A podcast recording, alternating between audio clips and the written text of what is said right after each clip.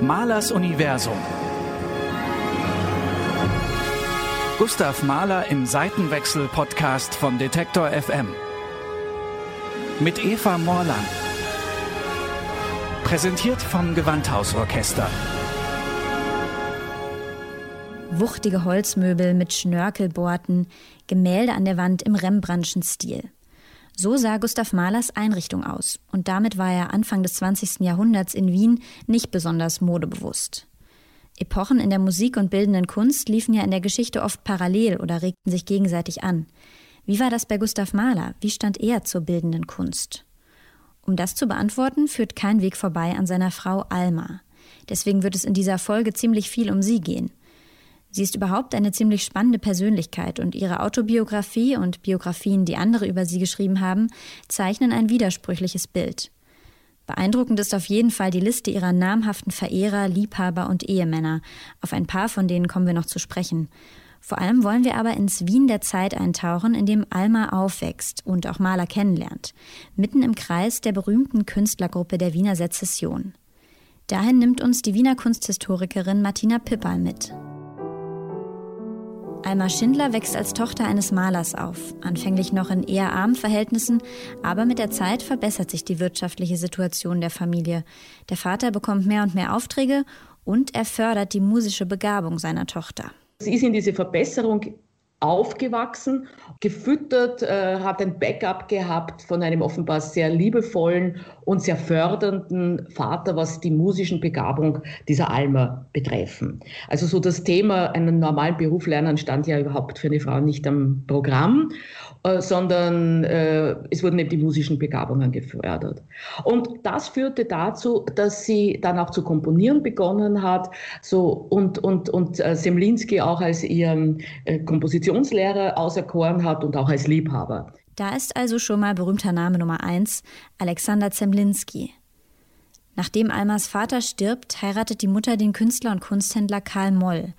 Der hat mit den wichtigsten Kreativen der Stadt zu tun und lässt sich von einem von ihnen, dem Architekten Josef Hoffmann, eine Jugendstilvilla auf der Hohen Warte bauen. Das war so eine Künstlerkolonie, also äh, am Stadtrand von Wiens, damals eigentlich äh, schon außerhalb. Und dort in dieser Villa sind, ist nun sozusagen alles, was Rang und Namen hatte, der Wiener Jugendstil, Kunst, ein- und ausgegangen. Also von, von Kolomoser natürlich, dem Nachbar, über Gustav Klimt, Alfred Roller, der Bühnenbildner. Äh, also sie alle waren dort äh, zugange, auch Karl Maria Olbrich, der Erbauer der Wiener Sezession, also des Sezessionsgebäudes. Das heißt, äh, sie ist dort in diese Haute Volée der Wiener avantgardistischen Kunst hineingekommen. Und sie hat sich dann später sogar gebrüstet. Also äh, Gustav Klimt hätte ja, wie sie 17 Jahre war, ganz heftig den Hof gemacht. Alma ist also als Jugendliche umgeben von den Gründern der Wiener Sezession. Sie selbst interessiert sich mehr für Musik und komponiert Lieder, aber bei bildender Kunst und Architektur kann sie auch mitreden.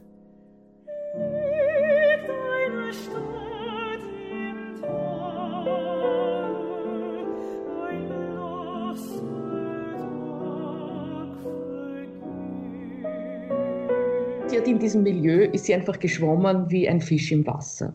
Und über dieses Milieu kam sie dann auch in den Salon der Bertha Zuckerkandel, also einer Schriftstellerin, äh, Journalistin, die einen äh, Salon eben unterhalten hat. Das hat ja eine lange Tradition in Wien. Und dieser Salon war gar nicht weit, das war in der Nusswaldgasse, einem ganz bezaubernden Abschnitt wieder von Wien, äh, wo Biedermeier, Heiser und damals natürlich noch mehr davon äh, den Ton angegeben haben und wo dann viel später noch ein Haus von Josef Hoffmann dazukommen sollte. Und dort hat dann Alma 1901, im Herbst 1901, Gustav Mahler kennengelernt. Der wiederum ist in diese Kreise nicht so einfach hineingeschwemmt worden. Aus ziemlich prekären Verhältnissen kommt er als 15-Jähriger allein nach Wien, um dort Kompositions- und Klavierunterricht zu nehmen. Bei seinem Cousin kommt er unter. Mit seiner Begabung, mit seinem Ehrgeiz äh, arbeitete er sich da hoch. Und er hat dann auch nach der Matura begonnen, an der Universität zu studieren, hat also Geschichte, Kunstgeschichte, Archäologie und Musikwissenschaft belegt. Also äh, bei Kunstgeschichte und Archäologie läuten jetzt etwas die Glocken. Aber äh, ich denke, das muss man weniger als jetzt ein originäres Interesse sehen, sondern auch als eine Möglichkeit. Also er hat quasi mit einem, äh, mit einem Studium versucht, sich auch eine Eintrittskarte in die Gesellschaft zu ähm, erwerben, denn dieses Mitreden können in den wichtigen Fragen war natürlich wahnsinnig wichtig. Dass er sich für Kunst wohl eigentlich nicht so interessiert hat, darauf gibt es mehrere Hinweise. Unter anderem berichtet ein Freund, dass er bei Reisen nach Florenz und Paris kein Interesse an den Uffizien oder dem Louvre hatte. Und auch in Almas Erinnerungen kommt sein Kunstgeschmack nicht gut weg. Äh, wobei, da muss man natürlich immer ein bisschen vorsichtig sein, weil äh, sie hat Maler eigentlich in einem ziemlich schlechten Licht darstellen lassen. Also sie hat zwar immer so, ja, er war so begabt und ehrgeizig und so, aber und, und meine Freunde, ebenso dieser ganze Klimt-Kreis, die, die, die waren natürlich seine Lehrer und er, er, wäre, er wäre da quasi in, in, besten Händen gewesen, um seine Bildung zu erweitern. Aber ähm, er hat dieses Angebot quasi nicht angenommen. Und sie sagt dann sogar, er hatte einen quasi einen miserablen Geschmack. Diese Ehe von Alma und Gustav wurde ja sehr schnell geschlossen. Also sie haben sich im Herbst äh, 1901 kennengelernt und im Frühjahr 1902 geheiratet. Und äh, im Sommer ist dann Alma zum ersten Mal in die in die Villa, in das Landhaus, das gerade fertig war von Gustav Mahler in Kärnten am Wörthersee äh, hingekommen. Und da schreibt sie also sozusagen, das war äh, philiströs, also irgendwie so bürgerlich altbacken und äh, es war es war äh, also eigentlich scheußlich. Sie sagt sogar, sie schreibt wirklich scheußlich. Und also mehr geht ja eigentlich schon nicht mehr. Und dann schreibt sie eine sehr witzige Stelle. Äh, sie sagt, ja, also es war, äh, ich bin, er hat mich einmal erwischt, ich bin auf den, ich bin also sozusagen auf den Sessel gestiegen und habe versucht, die, die Säulchengalerie von den Kastenborden herunterzubrechen. Das muss man sich so vorstellen. Wie auch historistische Gebäude, wie Martina Pippal sagt, ein bombastischer Mischmasch-Stil aus Renaissance und Barock, hatten wohl auch die Möbel der Zeit viel Schnörkel und Behang, oben auf den Schränken so eine Art Balustrade. Man kann sich das vorstellen, diese junge Frau oder dieses junge Mädchen und dann eine junge Frau, die hört das natürlich permanent, wie, die, wie eben Kolomoser, wie Josef Hoffmann, wie Klimt über diesen Historismus schimpfen und verinnerlicht das und plappert es sozusagen auch nach. Und wie sie dann plötzlich in so ein historistisches Ambiente hineinheiratet, es muss ihr ein Gräuel gewesen sein. Eines muss man Gustav Mahler aber lassen. Er nutzt die Kontakte zur Avantgarde beruflich.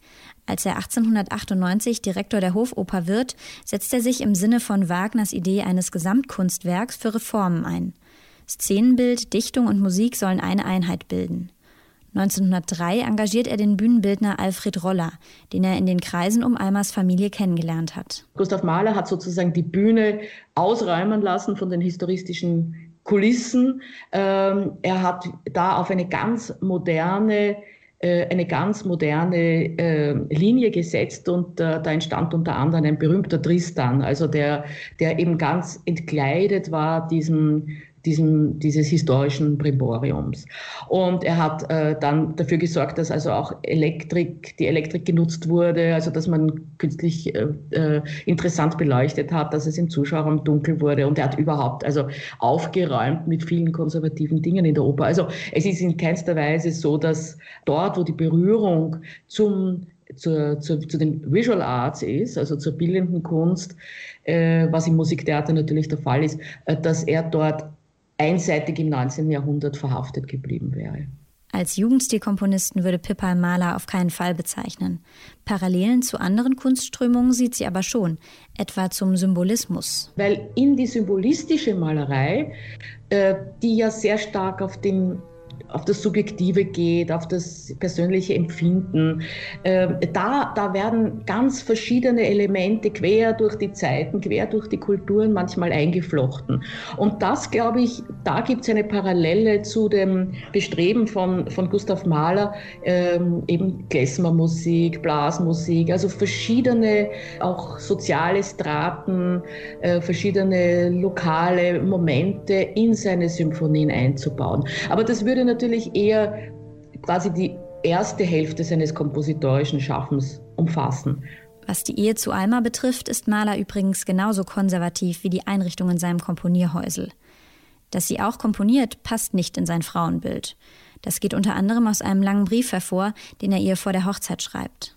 Wie stellst du dir so ein komponierendes Ehepaar vor? Hast du eine Ahnung, wie lächerlich und später herabziehend vor uns selbst so ein eigentümliches Rivalitätsverhältnis werden muss? Wie ist es, wenn du gerade in Stimmung bist und aber für mich das Haus oder was ich gerade brauche besorgen, wenn du mir die Kleinigkeiten des Lebens abnehmen sollst? Bedeutet dies für dich einen Abbruch deines Lebens?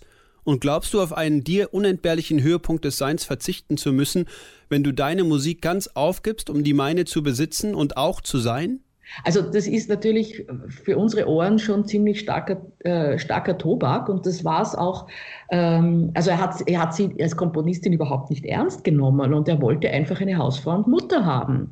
Jemand, der ihm das, das Wichtigste abnimmt und das gesellschaftliche Leben rundherum regelt. Und Alma lässt das lange Zeit mit sich machen – aber emotional wird sie ziemlich bitter und nabelt sich immer mehr von ihm ab. In dem letzten Lebensjahr von ihm, 1910, ähm, also in dem Jahr, wo dann die, die 8. Symphonie noch in, in München aufgeführt wurde, da merkt er auch, dass ihm die Fälle beziehungsmäßig davon schwimmen, also dass die Ehe in die Krise geraten ist. Und da, da, da, da wacht er quasi auf und, und, und, und will also die, die, die Lieder von ihr aufführen und sie verlegen und so weiter. Anerkennung zu spenden und, und sie noch einmal einzufangen durch diese Anerkennung, aber da ist es halt einfach zu spät, weil da gibt es halt, da gibt's halt Wim Neuen und der heißt Walter Gropius. Und der wird wenige Jahre nach Malers Tod Almas nächster, aber nicht letzter, Ehemann. Mit Gropius ist sie immerhin künstlerisch wieder am Puls der Zeit. Er schenkt ihr etwa zur Geburt der gemeinsamen Tochter ein Gemälde von Edward Munch. Alma hat in ihrem langen Leben noch viele Künstler unterstützt und vernetzt. Das Komponieren hat sie wohl nicht mehr aufgenommen. Gustav Mahlers Frauenbild und sein Kunstgeschmack waren also altmodisch. In der Musik ging er aber gleichzeitig neue Wege und reizte vor allem die neuesten Möglichkeiten des Orchesters aus. Darum soll es hier in der nächsten Folge gehen. Mahlers Universum. Gustav Mahler im Seitenwechsel-Podcast von Detektor FM. Mit Eva Morland. Präsentiert vom Gewandhausorchester.